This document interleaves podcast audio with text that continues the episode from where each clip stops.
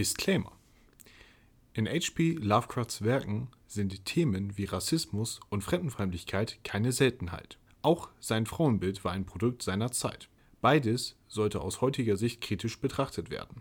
Auch wenn wir Lovecrafts Werke schätzen, verurteilen wir diese Sichtweise.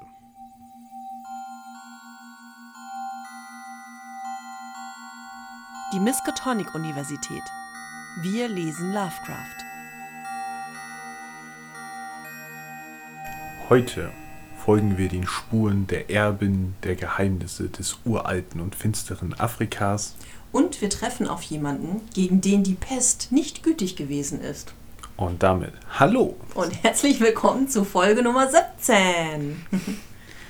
Ja. Miau. Miau. Ja, miau. Heute geht's um Miezekatzen. Mietetatze. Ja, genau. ja, wir lesen heute die Katzen von Ulta oder Ulfa, je nachdem, wie man es aussprechen möchte. Ich werde Ulta sagen. Ja, ich habe auch im Hörbuch Ulta gemacht. Ich Ja. hatte kurz überlegt, weil ich oft vorher auch Sanath und nicht Sanat gemacht habe. Aber mir gefiel Ulta besser. Wir sprechen es einfach so aus, wie uns das gefällt. Ja, es ist unser Kanon. ja, ähm, bevor wir in die Bibliothek gehen, hast du irgendwas vorweg für unsere ZuhörerInnen, Jens? Nein, Ich auch nicht. ich hatte keine Hausaufgaben, soweit ich das weiß. Nein, du hattest keine Hausaufgaben auf. Wir müssen keine Vorankündigung machen. Wir können direkt in die Geschichte starten. oh mein Gott. Ja, Hinein, bevor es wieder anfängt zu regnen. ja, genau. Auf in die Bibliothek, die Gott sei Dank nicht weggeschwemmt wurde. Wir begeben uns in einen geheimen Raum in der Ohrenbibliothek. Unter Dr. Armitages wachsamen Augen lesen wir das nächste Werk von H.P. Lovecraft.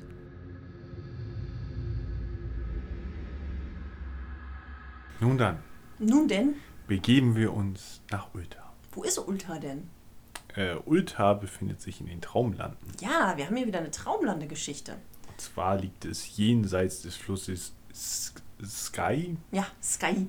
auch wenn es nicht so geschrieben wird, wie man es denkt.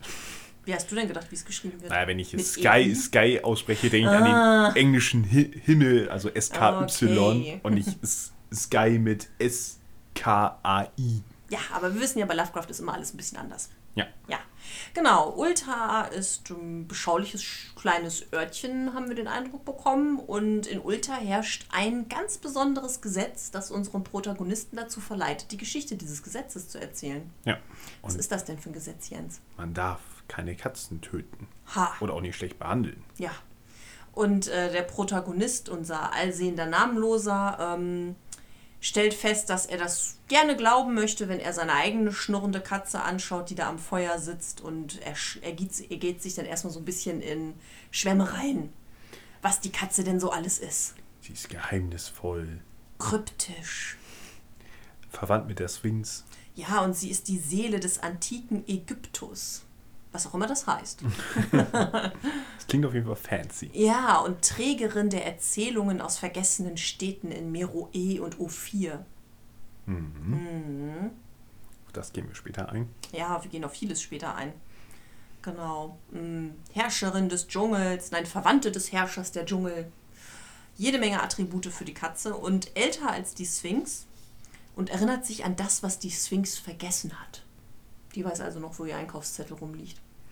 Ich glaube, selbst ich glaube, Sphinx geht nicht einkaufen. Meinst du nicht? Nee, ich glaube, wir kommen Opfergaben. Ah, okay, okay. Aber dann weiß die Katze, wo die Sphinx ihre Socken verschusselt hat. Wahrscheinlich schon. Bei den Socken der Sphinx. ich finde, das ist ein guter Folgentitel. Weil ich schwöre.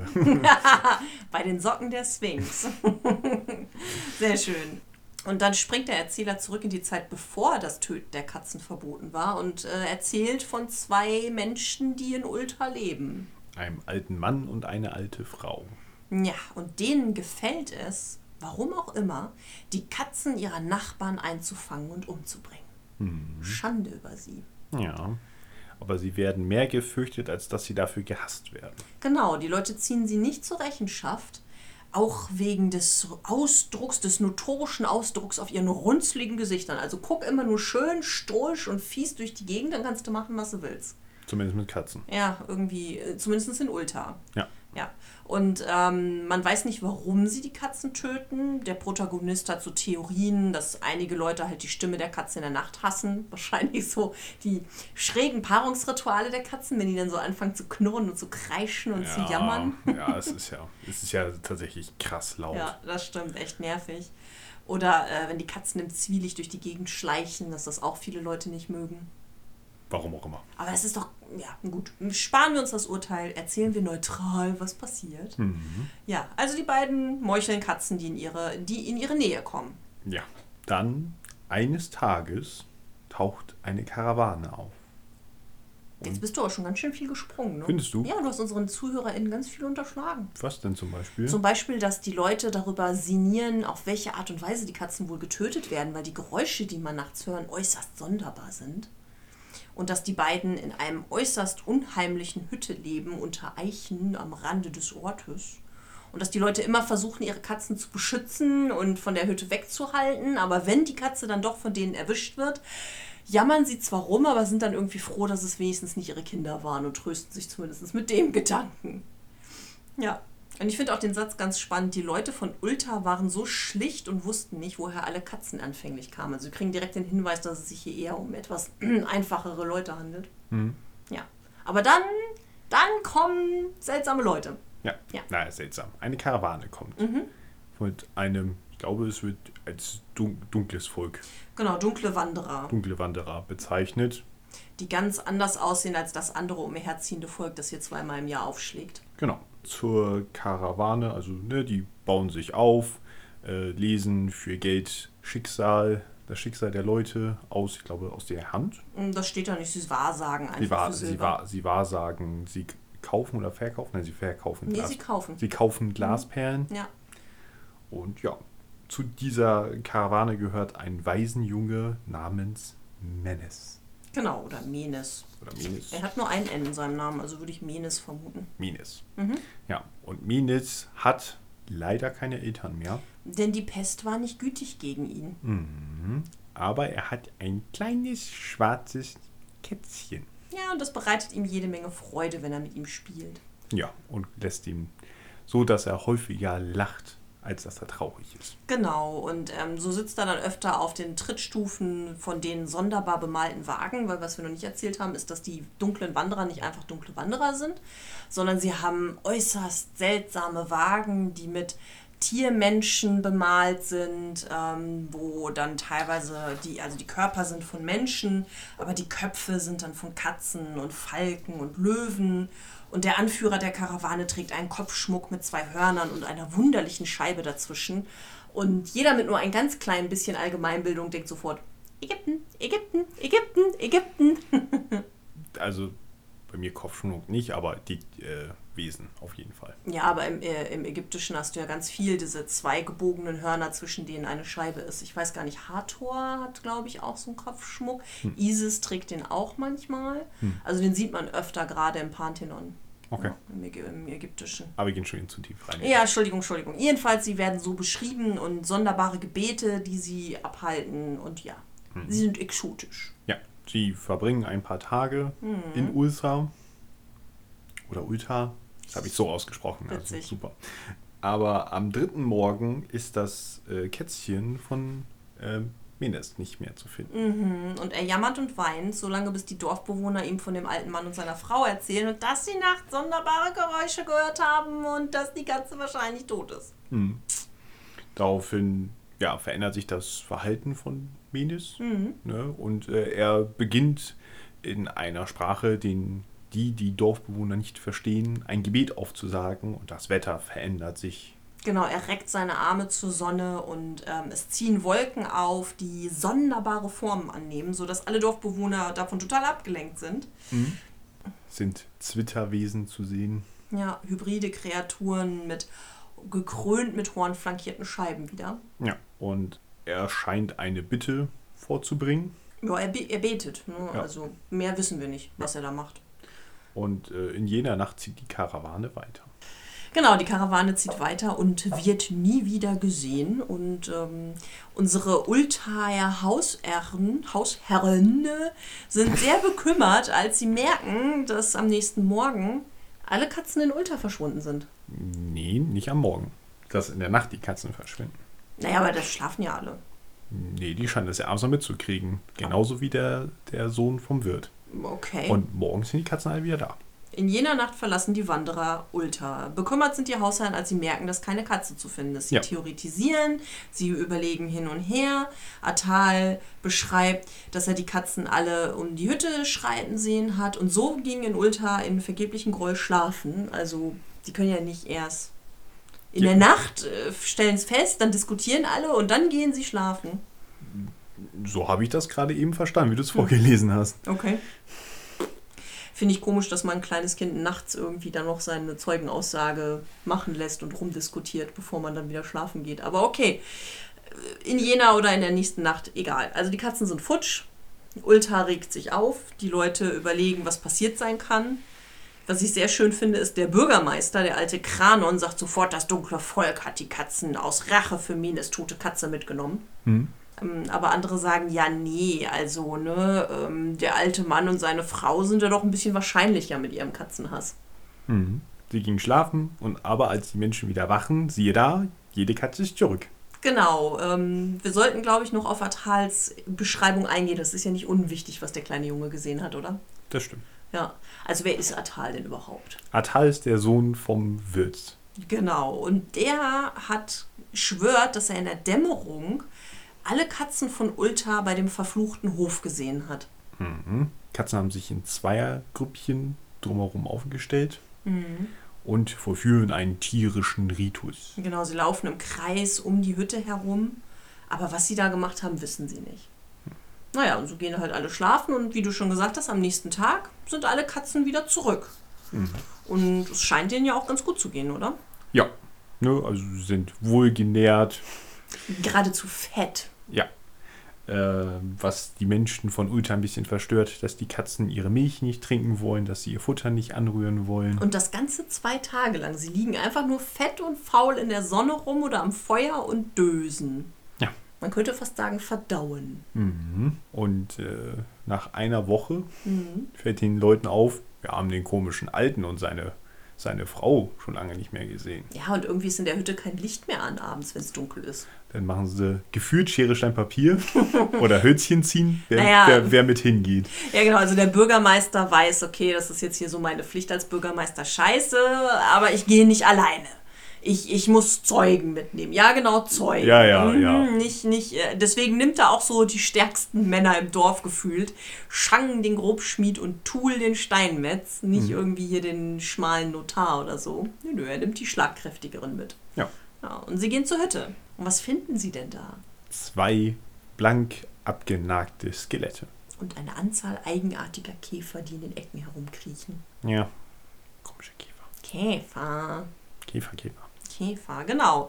Ja, daraufhin gibt es dann viel Gerede unter den Bürgern. Alle werden mit Fragen überhäuft. Äh, Atal wird wieder genau befragt und bekommt zur Belohnung Zuckerwerk geschenkt.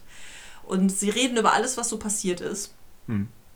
Und am Ende Gibt es die Entscheidung, hm, wenn man äh, böse zu Katzen ist, dann hat das ein böses Nachspiel, also gibt es ein Gesetz. Genau, das Gesetz, keine Katzen in Ulta zu töten. Und dieses Gesetz wird von Händlern aus Hathek erzählt und von Reisenden in Nir diskutiert. Denn in Ulta darf kein Mensch mehr eine Katze töten. Und damit sind wir durch. Genau, das ist das Ende der Geschichte. Wir werfen den Schatten des Traums darüber. Oh, du bist poetisch. Ja, dabei war das einfach so aus dem Handgelenk geworfen. Junge, Junge, aus dem Handgelenk wirft er einen Traumschatten. Ja. Mann, oh Mann. du Nekromant, du. gut, gehen wir in die Bibli äh, nee, gehen wir ins Kaminzimmer. Ja, Ja. ich glaube, der Tee ist auch schon gut durchgezogen. Ja, das ist er. Sehr schön. Wir begeben uns in unser gemütliches Kaminzimmer. Nach dieser kräftezehrenden und vielleicht auch verstörenden Reise durch ein weiteres Werk von H.P. Lovecraft tauschen wir unsere Eindrücke bei einer Tasse Tee aus. So, grau und trüb ist draußen, aber der Tee ist goldfarben und warm. Jens, my dear, schenkst du mir ein Tässchen ein? Sehr gerne. Sehr schön. Ah. Ja, die Katzen von Ulta. Die Katzen von Ulta. Was sagst du denn so zu der Geschichte? Ja, ist eine gute Geschichte. ist eine gute Geschichte. Eine gute Geschichte. Ja, eine ja. gute. Ja. Ja, bei den Socken der Swings wahrlich ist es eine gute Geschichte. Ah, so weit würde ich jetzt vielleicht nicht gehen. Oh, okay. Wo fangen wir denn am schlausten an? Hm, vielleicht bei allgemeinen Eindrücken? Okay. Hat es dich an was erinnert?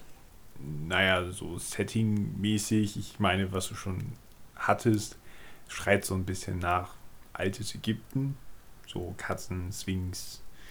Ja, von der mystischen Seite her. Okay, und das, ach so, okay, also es erinnert dich einfach an Ägypten, die Geschichte. Hm, Schon so ein bisschen.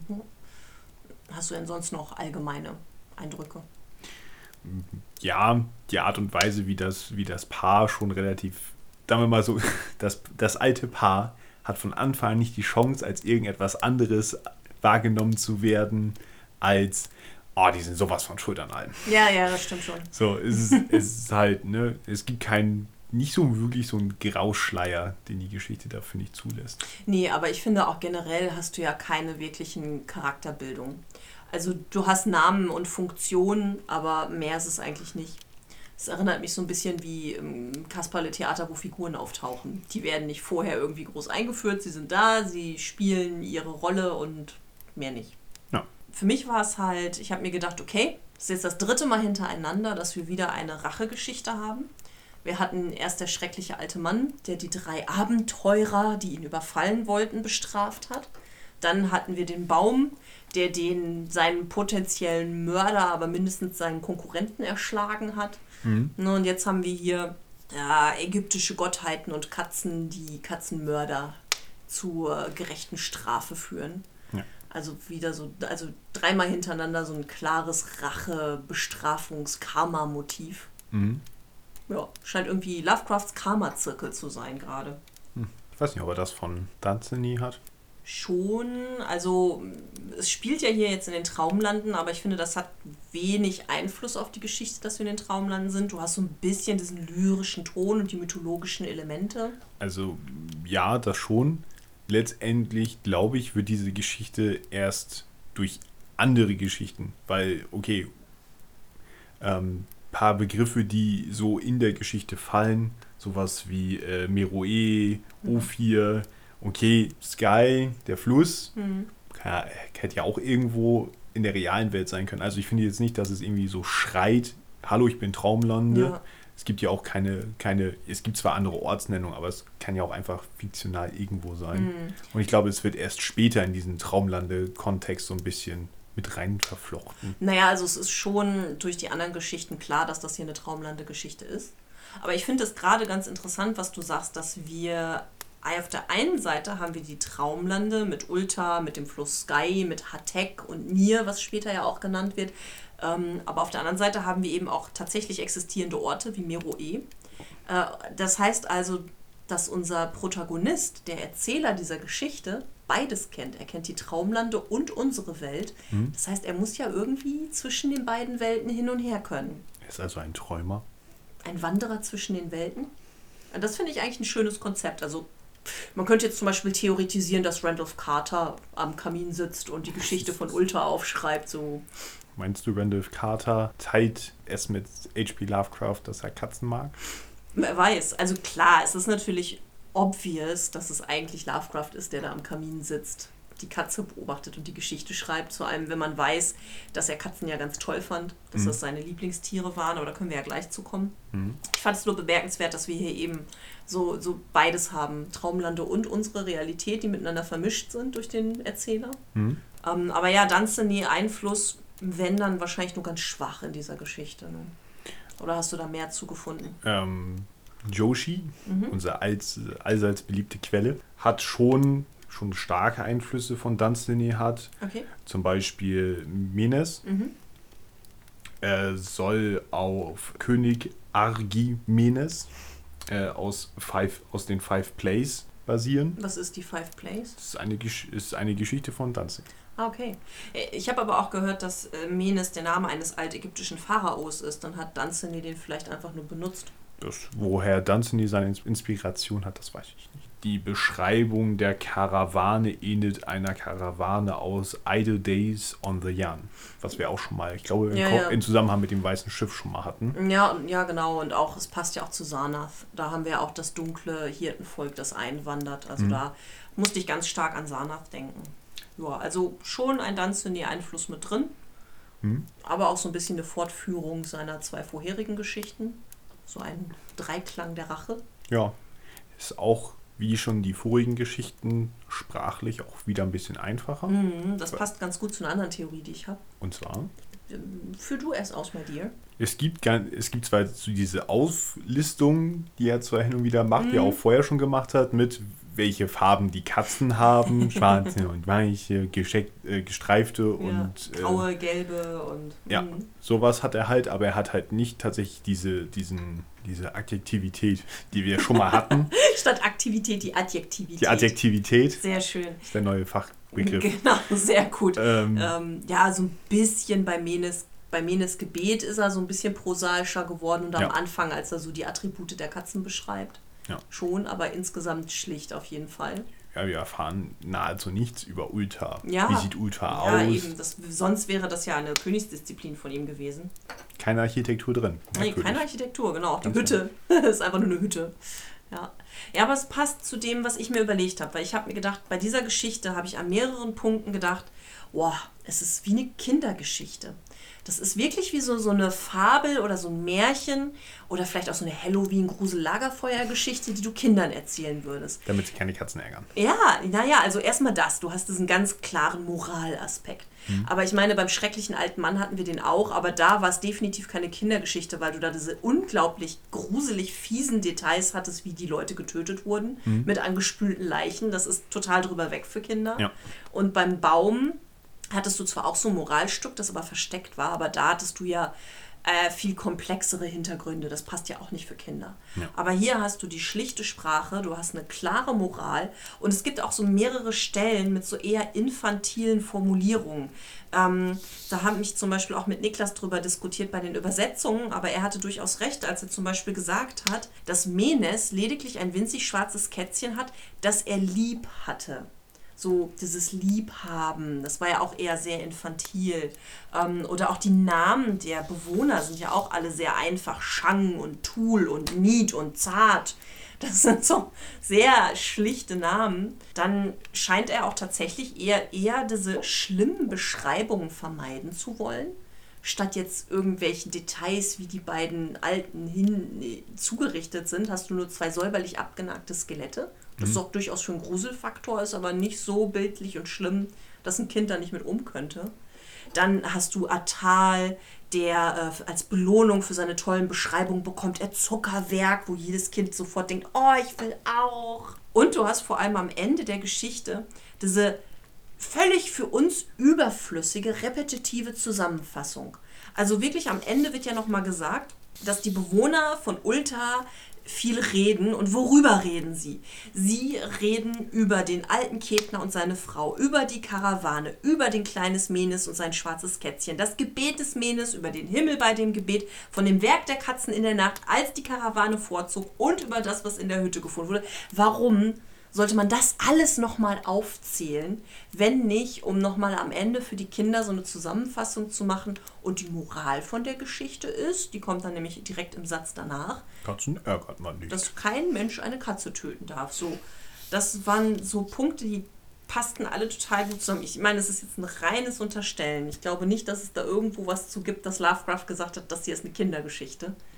Aber es wirkt total so. Als hätte er da so eine wirklich leichte, verspielte, nur leicht gruselige Geschichte mit einem deutlichen Moralstück für Kinder geschrieben. Also ich hätte kein Problem damit, die bei einem so einem Übernachtungs-Lagerfeuer-Event mit Kindern dann zu erzählen. So, jetzt erzähle ich euch mal die Geschichte der Katzen von Ulta. Ja, das, das ist so mm, eine Kerntheorie von mir. Ich weiß nicht, ob Lovecraft diese Richtung mal Ambitionen hatte. Seine Werke für Kinder. Vielleicht ist es auch purer Zufall, aber kannst du meinen Gedankengang nachvollziehen? Sehr ich, plausibel. äh, ja, kann ich nachvollziehen, ja. Mhm. Was hast du denn noch so für Theorien oder was ist dir so aufgefallen? Theorien selber so jetzt, finde ich jetzt, habe ich jetzt nichts mehr so wirklich in der Geschichte gefunden. Es war halt, abgesehen davon, dass sie bisschen vorhersehbar war. Wie meistens ja. Ja, was jetzt nicht zwingenderweise schlecht war, ähm, aber alles in allem gut.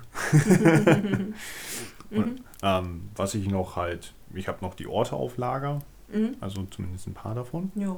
Also wir können ja vielleicht vorher nochmal so dieses, lass uns darüber reden, dass es ob- offensichtlich ist, dass Lovecraft sich da wieder so ein bisschen reingeschrieben hat. Als der Erzähler, der mit seiner Katze da sitzt und die Geschichte aufschreibt. Also Mhm. Lovecraft und Katzen, Jens. Mhm. Da gibt es doch bestimmt einiges zu erzählen. Naja, du hattest ja schon erwähnt, dass er Katzen mochte, sehr Mhm. mochte. Und äh, er hatte auch mal ein, ein Kätzchen. Ich glaube, es war sogar ein kleines schwarzes Kätzchen, oder? So wie Ja, bei Menes. Genau. Triggerwarnung für den Namen dieser Katze. Ja, ja, ja, auf jeden Fall. Denn das kleine schwarze Kätzchen von Lovecraft hieß Niggerman. Ja. War ja auch schon mal in Community-Kommentaren zum Thema Lovecraft und Rassismus dieses Alter, der hat sogar seine Katze Niggerman genannt. Ja. Ähm, Aber er hat sie sehr geliebt. ja, das auf jeden Fall. Mhm. Und was ja so ist, ist praktisch, ob es da praktisch so, eine, so, eine, so ein Gleichnis gibt zwischen dem äh, Minas und Lovecraft im Sinne von Lovecraft war ja als Kind jetzt auch nicht so besonders fit, aktiv und das Mhm. Leben war ja auch nicht immer gut zu ihm. Ja, und sein Vater war ja auch schon früh aus seinem Leben weg. Seine Mutter ist dann irgendwann so ein bisschen ja dahin gesiecht. Und äh, ob praktisch diese, dieser Part mit, äh, dass ein kleines schwarzes Kätzchen Freude bereiten kann, ob das vielleicht so ein bisschen auf ihn selber bezogen war. Ne? Also finde ich so, schon so wie er, so wie er das praktisch Ja. als Kind. empfunden hat. Ja. Ja, ist ein naheliegender Gedanke, finde ich. Mhm. Ähm, er hat sich dann ja auch später noch mit Katzen umgeben. Ne, Also es gab ja zum Beispiel so Erzählungen, dass er in seiner Schreib, in seinem Schreibbüro oder in seinem, dem Raum, in dem er geschrieben hat, hatte er immer das Dachfenster auf. Und dass dann immer Katzen rein und raus sind und ihm beim Schreiben zugeguckt haben, ihm Gesellschaft geleistet haben und er das durchaus schätzte. Also die Wahrscheinlichkeit, dass als er diese Geschichte geschrieben hat, da vielleicht eine Katze gehockt und ihn dabei die ganze Zeit angeguckt oder angeschnurrt hat, ist ja gar nicht mal so abwegig. Englische Übersetzung oder Orte? Hm, Die englische Übersetzung ist einfach. Das ist wie beim letzten Mal auch. Ähm, wir haben hier eine einfache Übersetzung. Wir haben das ja auch selber wieder gemacht. Es gibt ja auch das Hörbuch dazu. Vielen Dank, Mhm. Niklas. Ja. Ähm, wie du schon gesagt hast, eine sehr einfache Sprache und da gab es auch keine großen Abweichungen bei den anderen Übersetzungen, die wir so vorliegen haben. Hm. Keine großen erwähnenswerten Dinge. Dann Meroe. Ja, das haben wir ja schon mal gehört, ne? Haben wir? Mhm. Es gab irgendwas mit einem, einem Dokument oder einer Schriftrolle aus dem antiken Meroe. Polaris, Hm, möglich. als er studiert hat, unser Protagonist. Hm, ja, wo die pnakotischen Manuskripte waren, ähm, ich bin mir nicht sicher. Irgendwas mit Meroe. Siehst du, jetzt haben wir beide in der, in der Examensprüfung von, äh, von Dr. Armitage Kringel am Minuspunkt. Hm. Also wir hatten Meroe auf jeden Fall schon mal. Was, sag doch noch mal, was Meroe ist. Äh, Meroe ist, nein, war die Hauptstadt ähm, des Reiches von Kusch, welches im heutigen Sudan liegt. Äh, die Stadt ist ungefähr 350 nach Christus zerstört worden. Also kaputt. Und O4? Äh, O4 ist äh, ein sagenhaftes Goldland, welches zum Beispiel in der hebräischen Bibel vorkommt. Aha, so, so sowas wie Eldorado? Wenn du jetzt Goldland sagst? Hm, Naja, grundsätzlich ist es in der Geschichte, es gehört zu König Salomon und äh, König Salomon hat aus ähm, O4 sein Gold bekommen. Mhm. Und, und, äh, aber es ist jetzt nicht, dass man weiß, wo O4 war. Nein. Okay. Also es ist kein, es ist ein mystischer Ort. In Mhm. ägyptischen Quellen wird, äh, wird es übrigens Punt genannt. Punt. P-U-N-T. Ja, äh, Sky hatten wir ja schon. Mhm. Ist einfach der Fluss in den Traumlanden. Ja. Hat jetzt nichts Besonderes, Magisches an sich. Mhm. Bin ich von ausgegangen. Ja, dann kann ich ja überleiten zu meinem Punkt weitere Vorkommen aus diesem Text. Ähm, also Ulta ist natürlich als Referenzpunkt auch in anderen Geschichten, wo es dann als Ort genannt wird, den es in den Traumlanden gibt. Lustigerweise gibt es eine Sache, eine Person aus dieser Geschichte, die noch häufiger vorkommen wird. Und mal gucken, ob du drauf kommst. Eine Person, die noch häufiger daraus vorkommen wird, Ja, wer oder was könnte noch häufiger vorkommen? äh, in anderen Geschichten. Ja, von Lovecraft. Es ist eine Person Ja. aus dieser Geschichte. Das ist eine Person aus dieser Geschichte. Ich gebe dir drei Versuche. okay, Menes, Nein. der Bürgermeister von Ulta, Nein. Letzter Versuch. der Notar, Nein. ich hätte da auch nicht mit gerechnet. Der kleine Atal, der Sohn des Gastwirtes. Was? ja, Atal wird später ein Priester und er taucht einmal in The Other Gods auf. Da kommt übrigens auch Hathek nochmal vor. Dieser Ort Hathek, wo die Händler herkommen. In The Other Gods ist es ähm, etwas weiter weg, gibt es den Berg Hathek Klar, der von Atal auch bestiegen wird. Und Atal kommt auch in die Traumreise in das unbekannte Kadath vor. Aha. Aha. Ja, also zwar so ein bisschen NPC-Random-Style, nicht so die Hauptfigur, aber er kommt vor. Wer hätte das gedacht? Gut, dass sie ihm Zucker weggegeben haben. Es hat wahrscheinlich so seine Synapsen befeuert und ihm Energie gegeben, um schlau zu werden. Ich glaube, wo er, dass er drei Tage lang voll mit Zuckerschock durchs Dorf gelaufen ist und alle Katzen gestreichelt hat. Oder so. Vielleicht hat ihm das so viel Katzenkarma gegeben, dass er später Priester werden konnte. Wer weiß das schon. Ja, aber das fand ich ganz lustig. Genau, also die, diese Orte, also Ulfa und Hathek, äh, kommen nochmal vor und Atal wird nochmal genannt. Ja. Hm. Hintergrund oder Lieblingsstellen? Mm, Mach doch erstmal den Hintergrund. Jo. Also, geschrieben wurde diese Geschichte, rasche, rasche, am 15.06., ist tatsächlich so ein Eintagesding, 1920. Und tatsächlich so in diesen Sommermonaten 1920 passiert in Lovecrafts Leben echt nichts Interessantes. Nichts Interessantes. Überhaupt nicht. es taucht nochmal so ein bisschen Tusche-Tusche, was Winifred Jackson angeht, Mm. mit ihrer Beziehung, aber eigentlich ist sie da schon mit einem anderen zusammen, Ja, mit dem Afroamerikaner. Muss ich ja nicht nochmal alles, alles erzählen. Hört euch dazu einfach den Podcast zu der äh, Folge Die grüne Wiese an. Ja. Da bekommt ihr das alles nochmal in epischer Breite von Jens erklärt. Aber ansonsten ist das der Sommer dieses Jahres einfach nur langweilig. Und wir haben noch ein paar Geschichten 1920 Also und deswegen schiebe ich mir da hebe ich mir Informationen für eine spätere Folge auf. Okay, ich meine, wir hatten ja schon das mit dem Hintergrund mit seiner Katzenliebe und dass Katzen ihn beim Schreiben begleitet haben. Dann ist das so. Ja, Ja, dann erzähl doch mal, was war denn deine Lieblingsstelle? nicht noch wann und wo es veröffentlicht wurde. Ach so, doch, natürlich, klar, Entschuldigung. Und zwar wurde es im Tryout Magazine Mhm. schon im November 1920, also Ein paar Monate später. mh, fünf, Fünf Monate, ja. Fünf Monate später veröffentlicht. Im Gegensatz zu der Geschichte davor, die ist ja zum Beispiel erst äh, 1921 erschienen. Ja, aber es ist ja auch, ist ja auch eine gefällige kleine Geschichte, die sich gut und schnell wegliest. Die ist ja auch sehr kurz, müssen wir dazu sagen. Ne? Ja, deine Lieblingsstelle. Ja, okay, jetzt kommt er bald zurück. Äh, meine Lieblingsstelle ist, ähm, als die beiden fiesen Alten beschrieben werden. Und ähm, ich fand die Beschreibung ihrer Hütte so schön. Äh, wo dann steht, ihre Hütte so klein und so düster, verborgen am Ende eines verwahrlosten Hofes unter sich ausbreitenden Eichen. Und da hatte ich sofort so, das war so eine Stelle, wo ich dann sofort so ein Bild vor Augen hatte. Ich meine, ich fand auch die Stelle schön, als Menes seine Arme zur Sonne erhoben hat, aber ich fand das hier war so, so schön, so ein schöner kleiner Lovecraft, düster Gruselmoment. So, da kann man sich vorstellen, wie die Kinder am Lagerfeuer so ein Stückchen näher zusammenrücken und sich so ein bisschen gruseln vor der dunklen Hütte, in der Katzen sterben. Oh mein Gott. Ja. Und bei dir? Äh, ist tatsächlich das Gebiet von Mines. Ja, gut. Mit der Beschreibung der Wolken. Da, da, da. Wo haben wir es denn? Genau. Er streckt seine Arme der Sonne entgegen und betet in einer Sprache, die kein Dorfbewohner verstehen konnte. Obschon die Dorfbewohner sich allerdings keine große Mühe gaben zu verstehen, da ihre Aufmerksamkeit zumeist vollauf im Himmel und in den sonderbaren Formen aufging, welche die Wolken annahmen. Und dann kommt die ganze Beschreibung. Äußerst merkwürdig war es, dass als der kleine Junge sein Bittgesuch sprach, schienen sich am Himmel die geheimnisvollen, nebelhaften Gestalten exotischer Wesen zu bilden. Hybrider Kreaturen gekrönt von hornflankierten Scheiben. Ja, ja, das war schon eine sehr beeindruckende Stelle, ne? Weil man da auch, also ich hatte da nicht so mit gerechnet.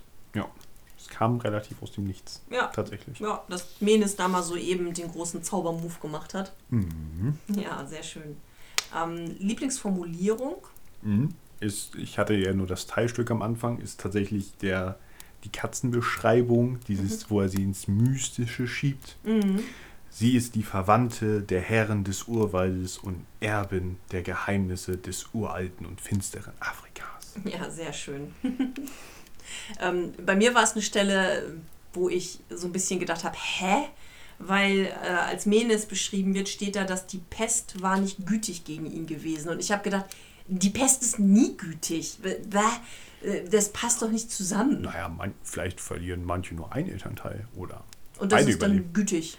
Äh, besser als tot, oder? Ja, aber es ist nicht gütig, sondern es ist dann nur Glück gehabt oder äh, nicht so schlimm. Aber gütig ist für mich so, ich leg dir eine Decke um die, um die Schultern, gib dir ein Tässchen Tee und tröste dich. Und sowas tut die Pest nicht. Hm. Also ich finde, die Pest ist nie gütig. Von daher ist es seltsam zu sagen, dass sie gegen ihn nicht gütig war. Also das, das war, ist mir halt aufgefallen und deswegen fand ich die Stelle halt heraushebenswert. Hm. Ja. Weil es geht ja so um Formulierungen und das war bizarr. Wie viele mit Katzenohren versehene Tentakeln gibst du denn den Katzen von Ulta? Oh, wie viele Nekotentakel? Wie viele Nekrotentakel gibt es dieses Mal? Sieben. Sieben Nekrotentakel. Ja, und wenn ich jetzt raten soll, würde ich sagen, weil du immer einmal weniger als ich hast, würdest du sechs geben. Ja, ich gebe auch sechs Nekrotentakel.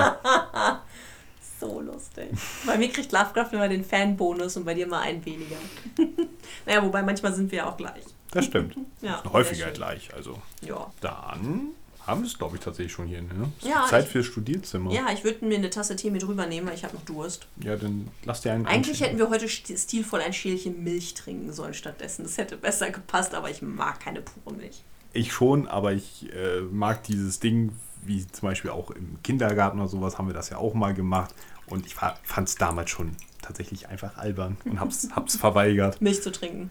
Nee, nicht das Milch trinken, sondern wir hatten tatsächlich so einen Tag, wo wir ne, Katzen verkleidet und ne, Arm auf dem? Rücken und aus dem Schälchen denn mit der Wirklich? Zunge die Milch trinken. Und ich fand das so affig. Ich hab, Nein, kratzig, nicht affig. der, der Witz geht äh, auf Katjas Ich Kosten. habe ich hab gerade ein ordentliches Augenrollen gekriegt. ja. Ihr habt euch wirklich als Katzen verkleidet und wie Katzen getan. ja, das war, ich glaube, das war, ich bin mir nicht mehr ganz sicher, ich krieg's glaube ich nicht mehr richtig zusammen.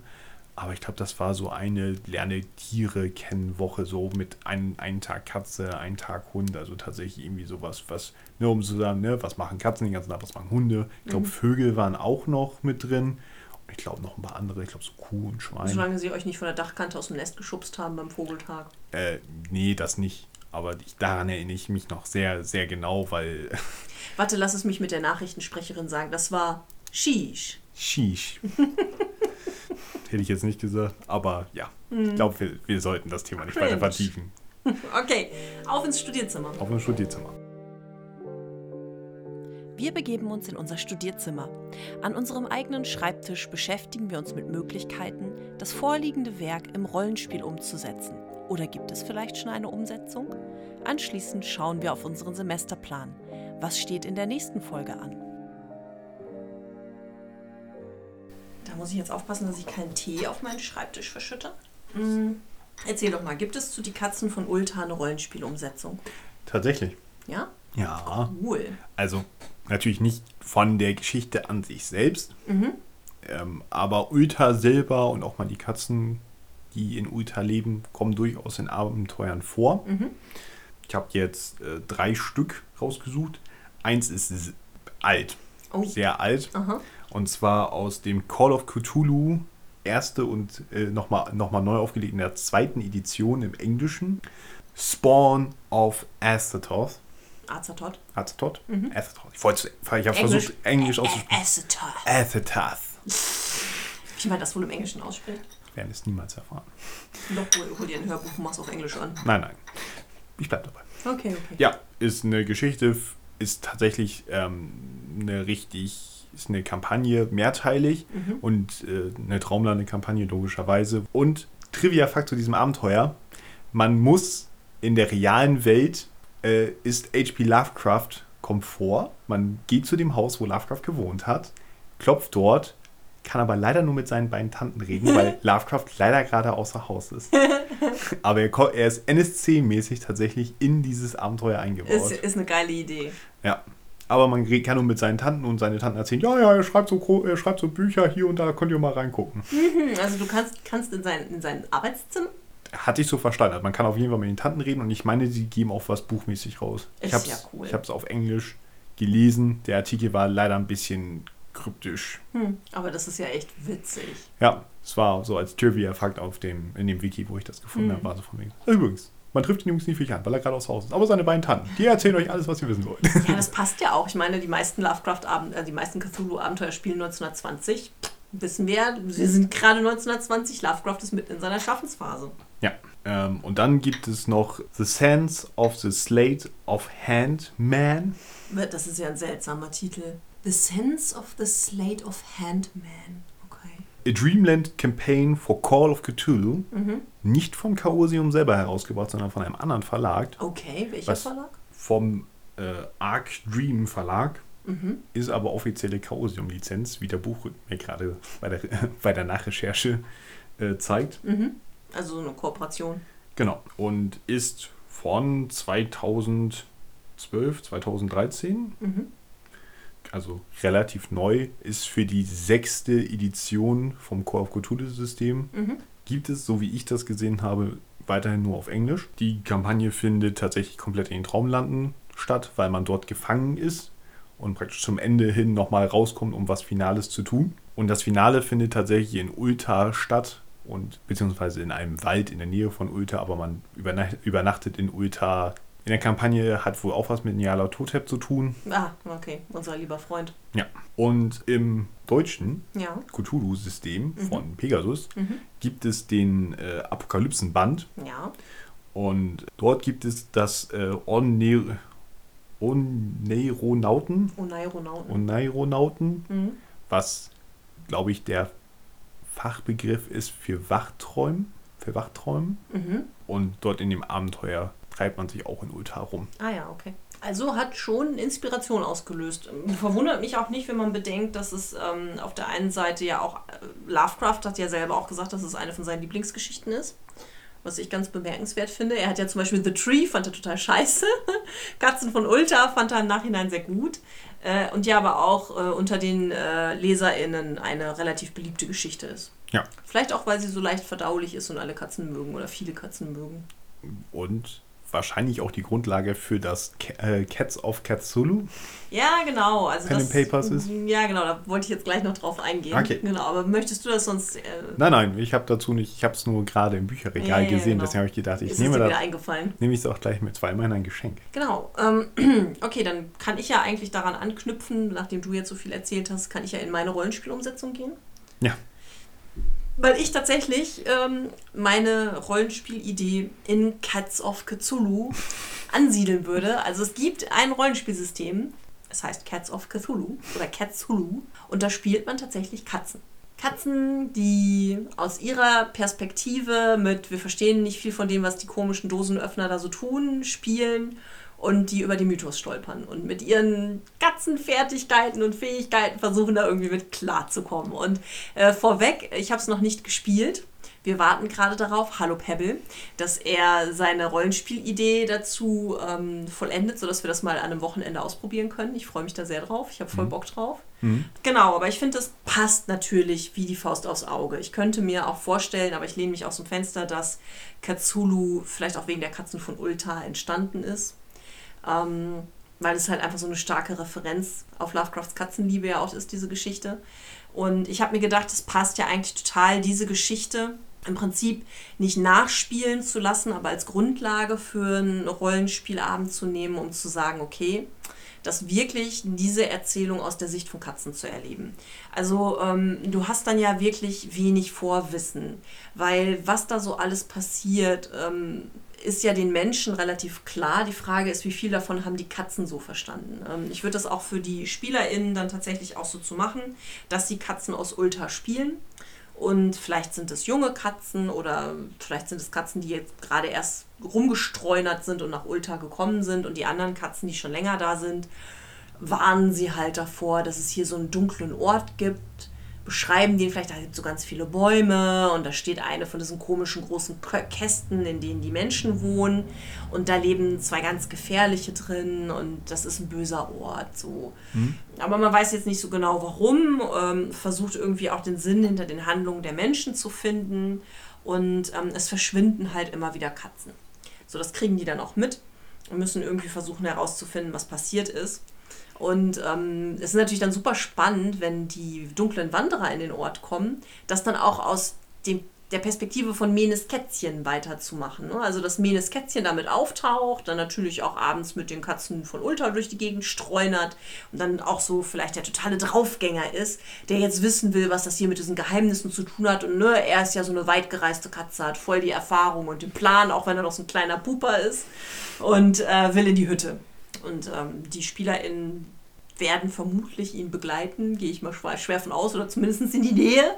Und dass sie halt mitbekommen, dass Menes Kätzchen da halt zu Tode kommt.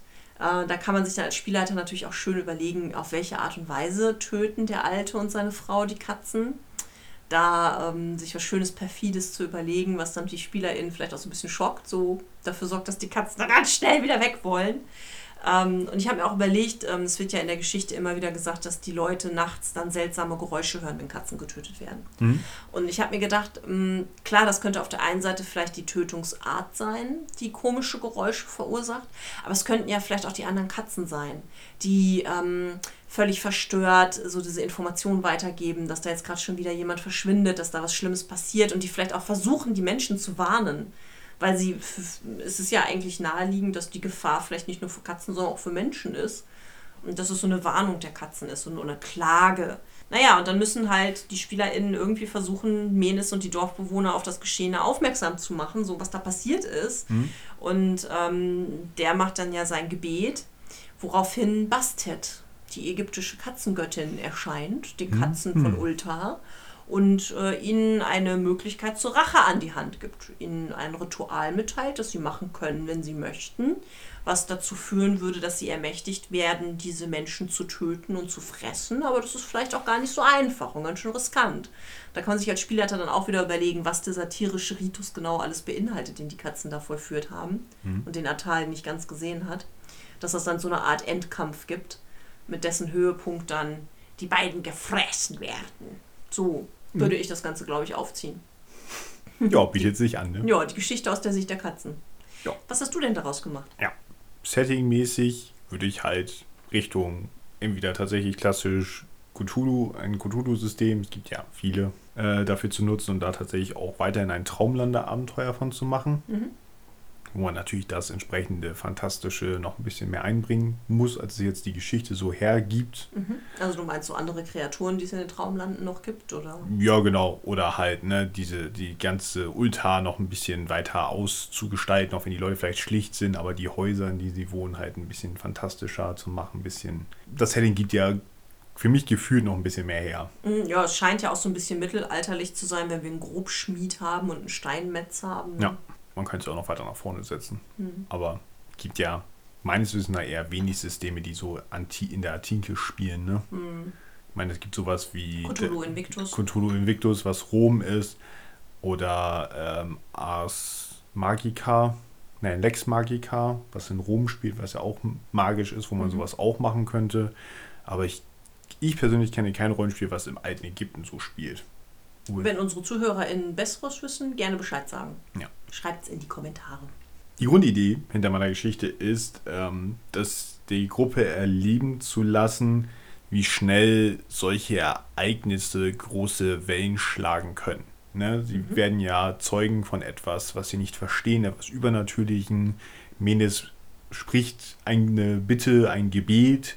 Das Wetter ändert sich, die Wolken machen komische, zeigen komische Formationen und danach sind halt Leute tot. Und ein Teil der Bewohner von Ulta in ihrer Schlichtheit denken so, okay, die alten Götter sind tot, es gibt neue Götter.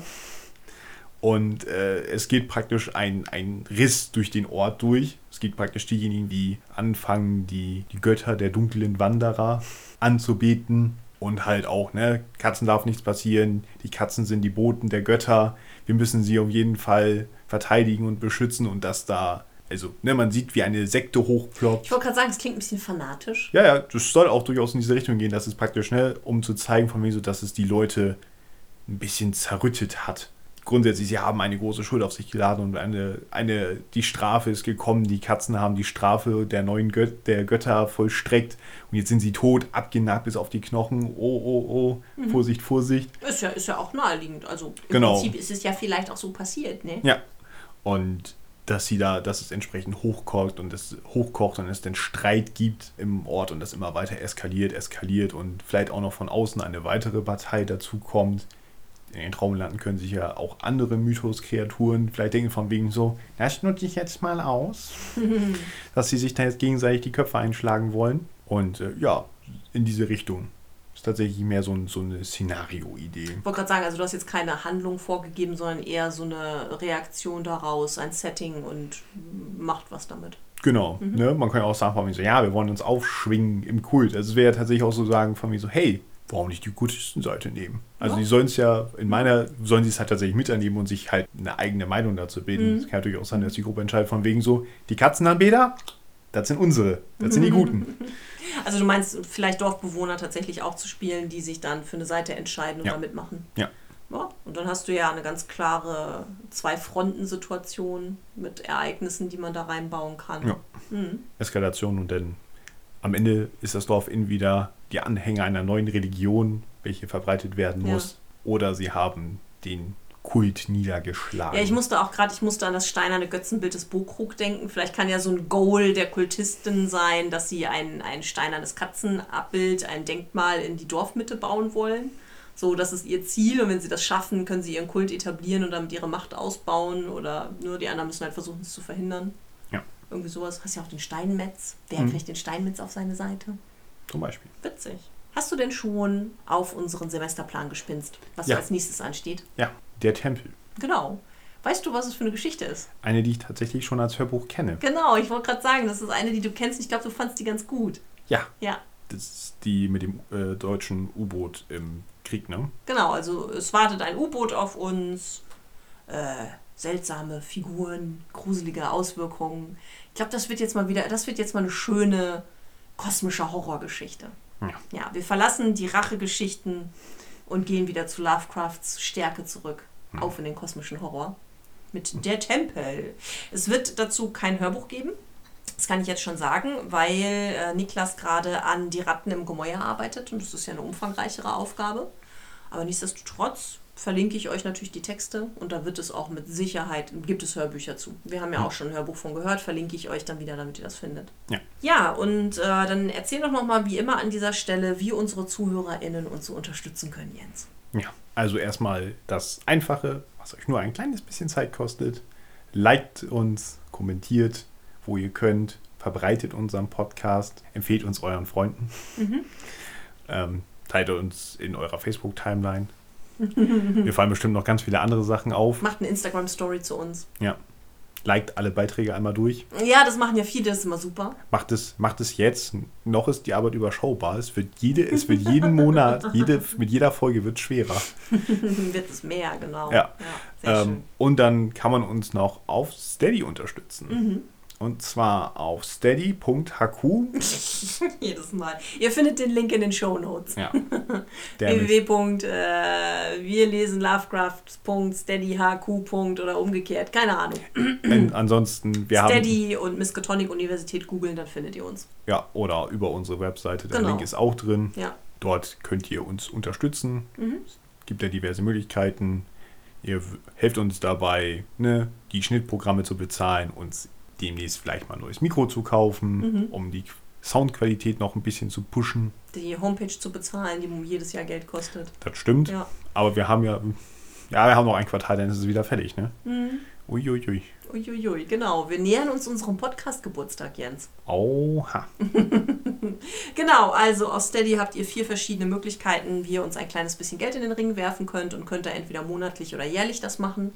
Für uns ist jährlich natürlich deutlich besser, weil das senkt die ähm, Bearbeitungsgebühren, die Steady da immer einbehält. Das heißt, da bleibt dann bei uns mehr übrig. Ja. Aber ihr müsst euch auch nicht so für ein Jahr verpflichten, auch wenn es dann ähm, Post aus äh, Miskatonic-Universität gibt, wenn ihr das tut.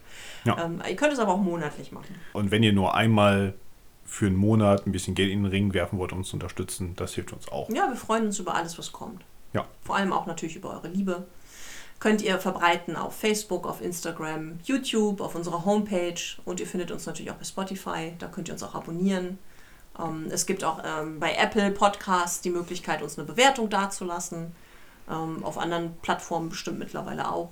Also spread the news und liked uns. Das würde uns total freuen. Ja. Ja. Auf ins Studentenwohnheim? Ja, genau. Gehen wir doch, wo wir jetzt schon unsere Community ansprechen, zu unserer Community ins Studentenwohnheim. Auf, auf. Und davon.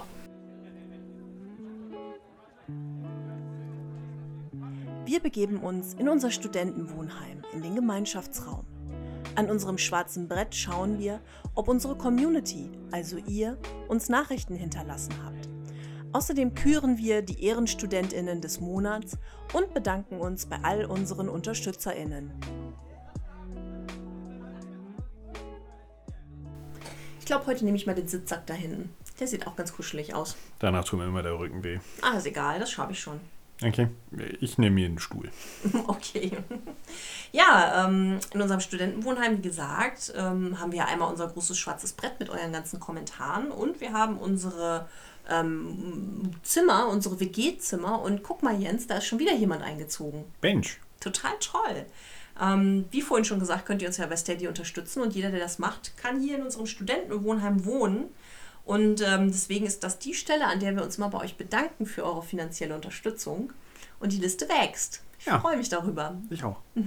Wir bedanken uns bei unserem Kultisten der ersten Stunde Jan Niklas, bei unserer Tutorin Fiona, bei unserer Tutorin Isabel, bei unserer Kultistin Lisa, bei unserem Kultisten Maximilian und neu dabei bei unserer Studentin Nora. Herzlich willkommen, Nora, und vielen, vielen Dank für deine Unterstützung.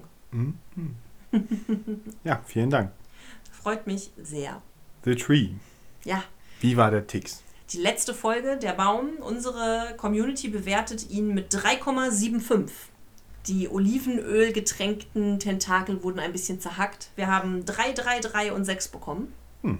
Also viele fanden es eher so wie wir auch nur mäßig, aber einer fand es ganz gut. Ja. Ja.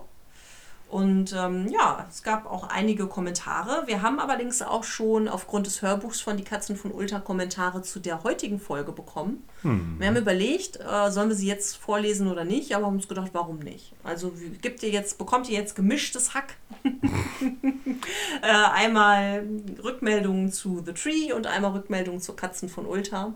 Ja. Den Ticks habe ich allerdings sauber gehalten. Den Katzentix gibt es erst nächste Woche. Die Nico-Tix. Genau, den Nikotix. Das hier war jetzt der Tentakelbaumtix. Gut. Ja. Dann ähm, würde ich sagen, fangen wir doch an mit YouTube. YouTube Jens. Er bringt die Kommentare aus der Community. Ring, ring. Jedes Mal wieder Gold. Ja. Gut. Äh, fangen wir an. Unter der letzten Folge gab es Kommentare. Wir fangen an mit Kochs Vegan. Hi. Das erste, aber nicht das letzte Mal heute erwähnt. äh, kann mir richtig vorstellen, wie Katja in ihrem Sessel sitzt, diese recht ernste Geschichte liest und bei der Beschreibung der beiden Protagonisten denkt, Ernie und Bert. ja. äh, mochte die Geschichte irgendwie, kannte sie auch noch nicht. War irgendwie mal ein etwas anderes Setting. Das auf jeden Fall. Äh, würde ihr sechs Tentakel geben. Äh, Ideen für neue Schokoriegelsorte nach Lovecraft Art. Schock Nigorat. Sehr gut. Weil ich nicht, ja, ich meine, Lovecraft hat sie geliebt, die Schokoriegel. Ich weiß nicht, ob er Schock Nikorat gegessen hätte. hat, hat Ziegenaroma. Wow. Gemacht mit Ziegenmilch. Oh, auch interessant. Mhm. Das würde wahrscheinlich dann sogar noch gehen. Ja, vor allem, oh Gott, weil du, ah, es gibt, gibt auch die Milch der dunklen Ziege als. Oh ähm, Gott, nein, ich will, oh, ich will's, ich Ja, will's ja, gar nicht. Nein, nein. Böse. Sehr schöne Idee, Kost Ja. vegan. Ist, ist das ein veganer Schokoriegel? Dann ja ohne Ziegenmilch, ne? Hm. Nikorat. Vielleicht findet man ein passendes Ersatzprodukt auf der grünen Wiese. Ja, vielleicht sollten wir diese Diskussion vertagen. Oh. Oh. Gut. Äh, machen wir weiter mit Andy G. Keine tolle Story von HP, aber eine tolle Folge von euch beiden. Vielen Dank. Toll. Applaus. Oh, danke, danke. Ich gebe der Geschichte wohlmeinende drei Tentakel. Ja. Und Ophilafo, Ja, diesmal auf Anhieb. Ist ja nicht das erste Mal. das ist eine gähnend langweilige Geschichte. Drei von zehn brüderliche Tentakel. Sehr schön. Zum Tentakelindex könnt ihr auf eurer Webseite vielleicht ein Voting durchführen. Für jede Geschichte und dann eine fortlaufende Liste, wo eure Votes denen der Community gegenübergestellt werden. So kriegt ihr vielleicht noch ein paar mehr Leute auf eure Website. Wenn wir dann irgendwann hunderte Geschichten durchhaben, kann man sich dann aus der Liste ein paar gute nachträglich raussuchen und Leute, die später einsteigen, können so gleich die Perlen raussuchen. Es ist eigentlich, es ist eine coole Idee. es ist halt äh, wie eine andere Idee, die es ja auch schon gab, etwas, wo ich sage, oh, vielleicht hat der eine oder andere schon gemerkt, ich komme schon nicht mehr hinterher, Lovecraft sardonische Synonyme zu pflegen. Es ist, ähm, ja, die Arbeit für diesen Podcast wächst immer weiter. Ähm, aber es wäre doch eigentlich toll, wenn das vielleicht einer von euch machen würde. Also, ähm, keine Ahnung, eine Unterseite oder eine Facebook-Seite oder ähm, ich weiß nicht, wie das technisch geht, äh, so eine Liste anzulegen, wo man darauf zugreifen kann. Ich kann dann gerne, wenn ihr mir einen Link schickt, die auf unserer Seite dann verlinken und dann könnte man das so machen. Also eine Community gepflegte Tix-Seite wäre super. Ich würde mich sehr freuen. Eine weitere Möglichkeit für euch, uns zu unterstützen. Vielleicht gibt es ja auch irgendwie Cloud-Seiten mit Excel-Dokumenten, wo man das vielleicht machen könnte, es gibt die man sich teilen kann. Möglichkeiten. Aber ja, Ja. gut. Aber Da- es wäre eine schöne Idee, auf jeden Fall. Mhm. Und dann unter der Hörbuchfolge, Die Katzen von Ulta. genau, Mhm. gibt es auch nochmal zwei Kommentare und zwar beide von Kochs Vegan. Boah, ich liebe diese Geschichte. Jetzt schon 10 von 10 Katzenklauen bewährte Tentakel. Also meine haben Öhrchen, meine tun nicht so weh. ähm, und Katzen sind süß, aber rachsüchtig. Freue mich auf eure Folge zu der Geschichte. Was lustig ist, ist ja, dass er nicht rachsüchtig, sondern rauchsüchtig geschrieben Oh, hat. Ne? tatsächlich, rauchsüchtig. Also ist jetzt die Frage, was du gemeint hast. Ne? Sind es äh, Zigaretten oder Jointabhängige Katzen? Yo, Brother, zieh erstmal einen durch. Chill die Nuggets. Me- Meinst du, die berauschen sich mit Katzenminze? Oh ja, die rauchen Katzenminze. das ist geiler Scheiß, Mann. Das ist Katzenminze aus Hathek, ey. Ist der beste Stoff, den du kriegen kannst. Ja, ist ja auch noch in den Traumlanden, das würde ja sogar passen. Ja. Kriegen, die Katzen so Stirnbänder aus so Vatikstoff. Oder, oder wie die Grinsekatze aus Alice im Wunderland, die dann bei der Raupe abhängt und mit bei ihr Shisha raucht. Großartig. Sehr geil. Sehr schön. Rauchsüchtige Katzen. Ja, ja, ja. Ja, Also Das- ja, äh, wird dann in dem Text berücksichtigt und wird ihn wahrscheinlich ordentlich nach oben ziehen. ja, das war's schon mit YouTube, Jens. Dann kommt jetzt Community Katja. Mhm. Äh, bei Facebook ähm, gab es einen munteren kleinen Schreibwechsel hin und her, weil wir hatten ja in der Folge davor Torben, aka Dr. Heiter, sein Nachbar.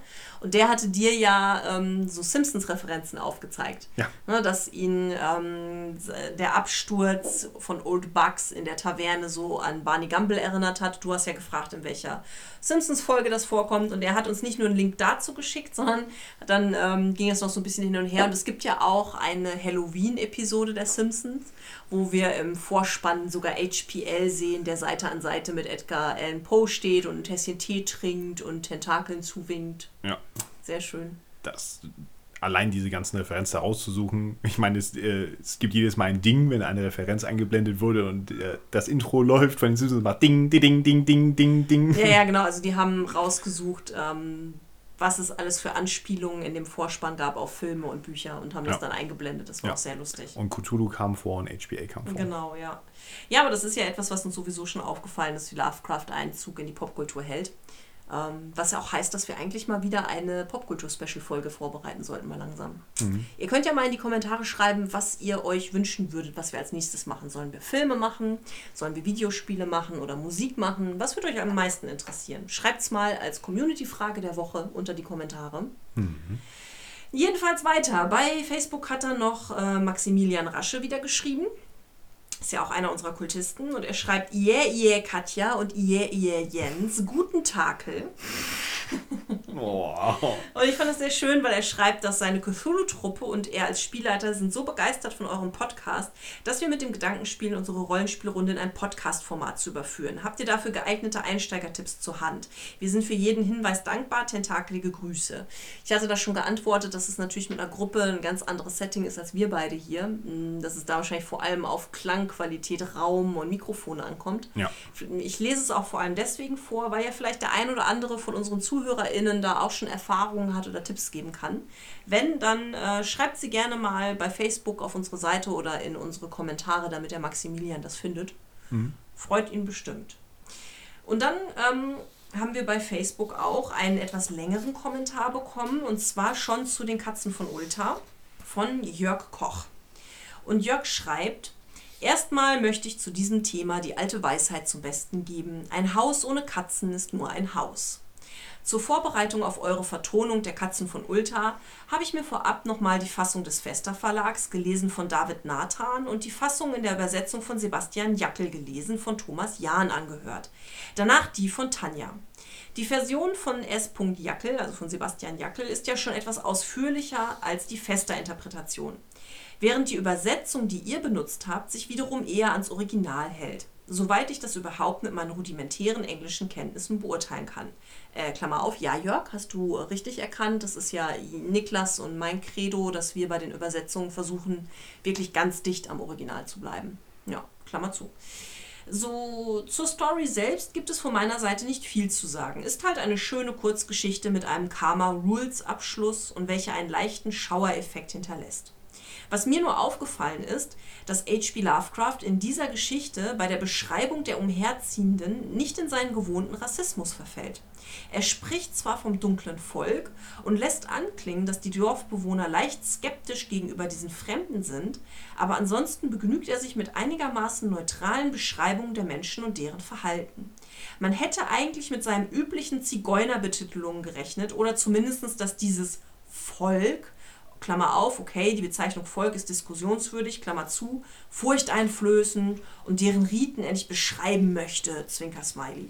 Aber er bleibt angenehm unvorverurteilend im zeitgeistlichen Kontext gesehen. Soweit meine Meinung. Ja, das ist mir auch aufgefallen, Jens. Ja. Also, dass er da wirklich sehr angenehm zurückhaltend gewesen ist. Ja, weil ich glaube, wenn er das getan hätte, hätte das hätte die Geschichte so mit Menes nicht funktioniert. Hm. Weil wenn, wenn er da wieder in das Übliche abgedriftet wäre, ist es ja eigentlich, Menes ist ja wichtig für die Geschichte. Und wenn er dann halt so von wegen so, bla bla bla, die, das, die Karawane, bla bla bla, alles Verbrecher, bla bla bla. Mhm. Aber dieser eine kleine Mensch mit seinem süßen kleinen Kätzchen, das ist, ein, das ist ein guter. Ja, ich fand's auch, also er hat ja fast sogar im Gegenteil, er hat ja diese Position durch Kranon, den Bürgermeister, bezogen, der ja sofort die dunklen Wanderer bezichtigt hat, die Katzen zu klauen aus Rache. Und hat dann ja da die anderen Dorfbewohner gegenpositioniert, die gesagt haben, nee, das ist aber eher unwahrscheinlich, ne? Guck mal, dass unsere Leute, das waren es doch viel wahrscheinlicher. Fand ich auch total bemerkenswert. Also da hat er ja wirklich eher sehr positiv agiert. Das hätte er so nicht machen müssen. Nee, hätte er nicht machen müssen, aber wir sind, glaube ich, mit der Thematik ja noch nicht durch. Ja, das stimmt. Weil die Geschichte, die wir schon hatten, The Street, mhm. wie ja echt fürchterlich war, die kommt ja erst noch ah, okay. von, von, vom, äh, vom Schreibzyklus her. Äh, weißt du noch in welchem Jahr? Ich glaube 21 mhm. hat er die hm, hm. geschrieben. Ich habe jetzt gerade schon überlegt, du hattest ja vorhin angedeutet, dass Virginia Jackson ja noch ein Thema für ihn ist und sie jetzt aber schon mit einem dunkelhäutigen Mann zusammen ist. Vielleicht hat er sich auch nicht mehr getraut, so das raushängen zu lassen, weil er gerade noch mit ihr gut konnte oder sich noch Hoffnungen gemacht hat. Ja, und sie schreiben ja noch eine Geschichte zusammen, die ja, ja. demnächst kommt. Ja, ne, dass er vielleicht danach dann, als das dann alles durch war und sie ihn geheiratet hat und er war sauer, dass er dann nochmal alles rausgelassen hat. Aber total spekulativ. Ja. Äh, gehen wir zurück zu Jörg Koch. Also er schreibt weiter, ähm, soweit meine Meinung. Und wenn ihr Wert auf meine Beurteilung legt, angesichts der Genialität der noch folgende Lovecraft-Ergüsse, gebe ich den Katzen von Ultra 4 von 10 fein säuberlich von Katzenzähnchen abgenagte pelzige Tentakel. Oh die armen Tentakel. Und vielen Dank für eure Mühe, die ihr euch immer mit dem Podcast gebt. Ich darbe immer 13 Tage nach dem neuen. Oh, ja, das tut mir furchtbar leid, dass du da darben musst, aber wie schon gesagt, ich habe ihm auch geantwortet, dass ich manchmal gar nicht glauben kann. Wir, haben, wir nehmen jetzt auf. Dann vergeht für mich einige Zeit mit Schneiden und Abmischen und Hochladen und Bewerben. Und dann geht eigentlich schon das Vorbereiten wieder los und dann kommt schon wieder die nächste Aufnahme. So, da ist immer so gefühlt fast gar keine Zeit dazwischen. Ja. Von daher werden wir niemals wöchentlich werden, glaube ich. Es sei denn, ihr unterstützt uns alle so extrem bei Steady, dass wir beide davon leben können. Dann kann man da nochmal drüber reden. Ja, vorher nicht. Ja, genau. So, dann ähm, hatte ich ja bei Facebook auch äh, das Hörbuch angekündigt zu den Katzen von Ulta und hatte da ein Bild von Gustave Doré rausgesucht, wo man so eine Katze sieht, die hinter so einem Mehlsack lauert, auf dem ganz viele Ratten hocken. Mhm. Und Wolfgang Nikisch schreibt zu dem Bild, cool, wenn ich das Bild sehe, muss ich aber auch an die Ratten im Gemäuer denken. Ja, das, mhm. äh, wie gesagt, kommt ja auch noch. Und äh, dann hatte ich ähm, geteilt, dass Florian Zabelt ja einmal alle unsere Bilder durchgeliked hat bei Facebook und habe ihm fürs Füttern des Algorithmus gedankt. Und Florian schrieb zurück, vielen Dank für euren Podcast. Hm. Danke, danke. Gern geschehen. Ja, und dann kommt noch Rory McLeod und er schreibt zu The Tree, also zu der Baum, super Folge, bin jetzt im Urlaub. Die Geschichte bekommt drei von zehn Tentakel, war irgendwie nicht so meins. Ja. Ja. Äh, Grüße in den Urlaub, Rory. Ich hoffe, es war schön. Und dann hatten wir noch bei Instagram, hatten wir ja die äh, Benach Benachrichtigung bei der letzten Folge, dass wir die Veröffentlichung eine Woche verschieben müssen. Und Kagiko hat dann geschrieben, morgen ist es soweit und hat das Tröten, Trillerpfeifen, Freude-Emoji dahinter gesetzt. ja, sehr schön. Wieder jede Menge Liebe und Positives aus der Community, Jens. Ja. Das ist der Treibstoff in unseren Podcast-Adern. Viel Liebe. Ja. Oh, vielen Dank dafür. Ja, vielen Dank. Ja, ich glaube, wir sind wieder am Ende angekommen. Ja. Es kommt wie immer das Ende, wo ich nicht weiß, was ich sagen soll. Ja, ich sag wie immer, träumt nicht von Tentakeln. Seid lieb zu Katzen. Genau. Ha! Hab was gefunden. Sehr schön. genau. Äh, streichelt eure innere Katze oder wenn ihr eine habt, streichelt eure Katze. wenn ihr irgendwo mal Kinder am Lagerfeuer habt oder in so einer Feriencamp-Situation oder an Halloween, erzählt ihnen diese Geschichte. Mhm. Ich bin mir sicher, es kommt gut an. Da bleibt uns nur noch über euch einen schönen Tag, Abend, Nacht. Viel Spaß in der Badewanne, Rory, zu wünschen. Ja. Und äh, wir, ihr hört uns beim nächsten Mal. Genau, wenn wir zu dem Tempel gehen. Ja, Oh Mann, oh Mann. Zeit für ein U-Boot. Bong. Bong. Nur ein Bing. Nur ein Bing. Okay. Bing. Bis dahin. Ciao.